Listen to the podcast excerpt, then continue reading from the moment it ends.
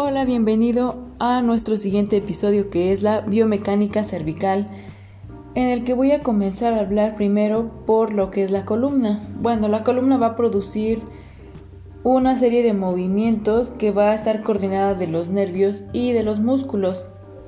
El rango de movimiento difiere en los diferentes niveles de la columna y depende de la orientación de las facetas de las articulaciones. Los movimientos de la columna van a implicar la acción combinada de varios segmentos móviles, como lo son los músculos, los ligamentos, los tendones y los discos intervertebrales. La unidad biomecánica conceptual de la columna vertebral es la unidad funcional o el segmento móvil, como lo son las vértebras adyacentes, los ligamentos y los discos intervertebrales ya mencionados hace un momento. Van a tener una viscoelasticidad y un componente anisotrópico, cuando nos referimos a la viscoelasticidad, es que va a tener un tejido de colágeno que se va a adaptar a diferentes formas, y a los componentes anisotrópicos es una cualidad de los discos para resistir la temperatura, el peso y la elasticidad. Va a haber algunos eh, ligamentos que van a dar estabilidad a los cuerpos vertebrales, los cuales van a ser el ligamento amarillo longitudinal anterior y posterior, interespinoso, intratransverso, supraespinoso y componentes capsulares. El complejo occipital de C1 y C2 va a ser la columna cervical superior, en la cual 40% de la flexión cervical va a brindar C1 y C2 y también C1 y C2 va a brindar 60% pero de la rotación a diferencia de C3 a C7 que esta va a brindar 60% de flexión y 40% de rotación y tomemos en cuenta que el cóndilo occipital va a ser el que limite las lateralizaciones considerándose como un freno óseo y reparo óseo.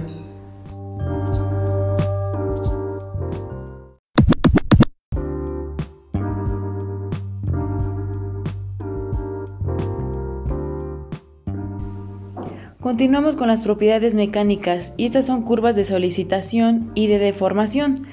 Cuando hablamos de solicitación es que va a soportar la carga por unidad de área. Por ejemplo, C1 va a soportar el peso de la cabeza. Después C2 soporta el peso de la cabeza y el peso de C1. Y así sucesivamente cada vez se va a ir soportando más y más peso. En la deformación va a ser una capacidad de cambio en donde cada disco intervertebral es más grueso y se va a ir aplastando por el peso que va a ir cargando. La deformación supera el 2% en el hueso cortical de la fractura. Va a haber una disminución del 25% de tejido óseo provocado por el descenso de la fuerza vertebral del 50%. Si ocurriera un déficit de movimiento. Ahora, en la mecánica del disco intervertebral, Exhiben propiedades viscoelásticas, las cuales van a tener la propiedad de deformarse y de relajarse. En la relajación o deformación progresiva se va a producir más lentamente en los discos sanos que en los degenerados. En la mecánica de los ligamentos, los ligamentos espinales son funcionales principalmente en distracción y los ligamentos alares van a representar una fuerza de 200 newtons. El rango de movimiento para la rotación activa es de 27 a 39 grados y en la rotación pasiva va a ser del 29 a 46 grados.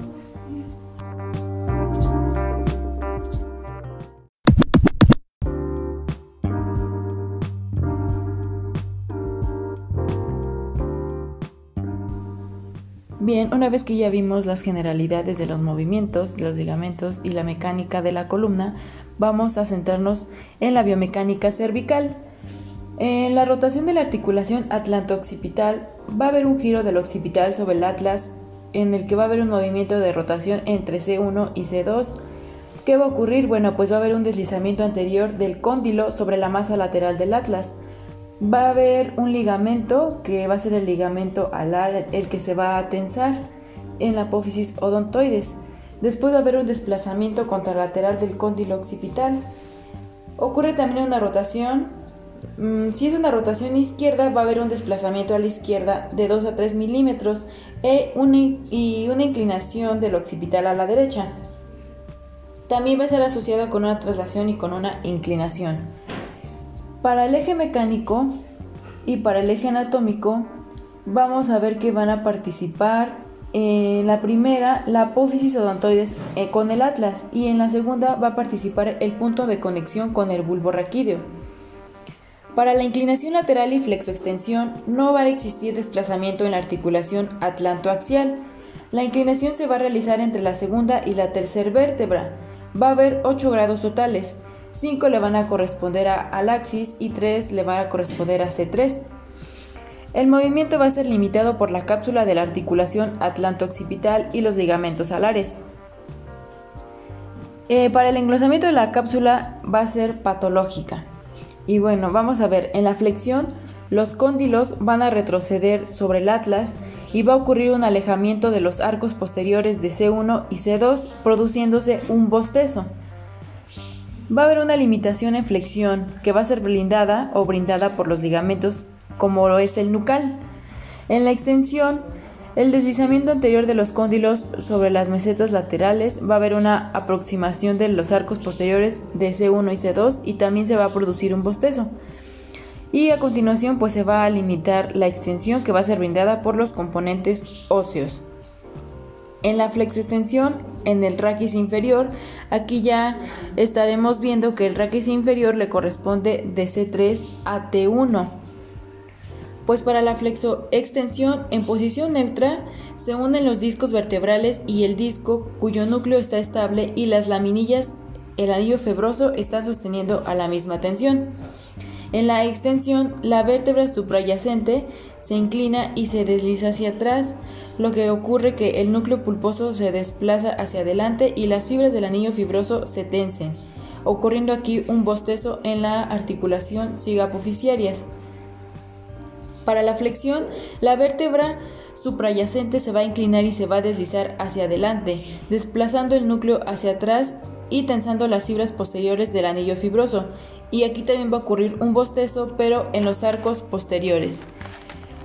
Para el eje mixto de rotación e inclinación va a haber un movimiento de rotación de, de S3 a C7. Estos movimientos van a estar determinados por la orientación de las carillas articulares va a haber un deslizamiento hacia arriba y se va a producir una flexión. Y cuando hay un deslizamiento global hacia abajo, se va a hacer una extensión. Va a haber deslizamientos desiguales. Una de las carillas se va a desplazar hacia arriba y hacia adelante, mientras que la otra va a desplazarse hacia abajo y hacia atrás. Y se va a derivar un movimiento mixto con rotación e inclinación que dependerá de la oblicuidad del eje. En las amplitudes articulares encontramos que la flexoextensión del raquis cervical inferior es de 100 a 110 grados. En la flexoextensión del raquis cervical en el plano masticador va a ser a 130 grados. En la flexoextensión del raquis suboccipital va a ser de 20 grados a 30 grados. En la amplitud de inclinación de 45 grados, aquí en la apófisis del atlas y las apófisis mastoides va a haber una amplitud de 8 grados y la amplitud de rotación es de 80 grados a 90 grados para ambos lados.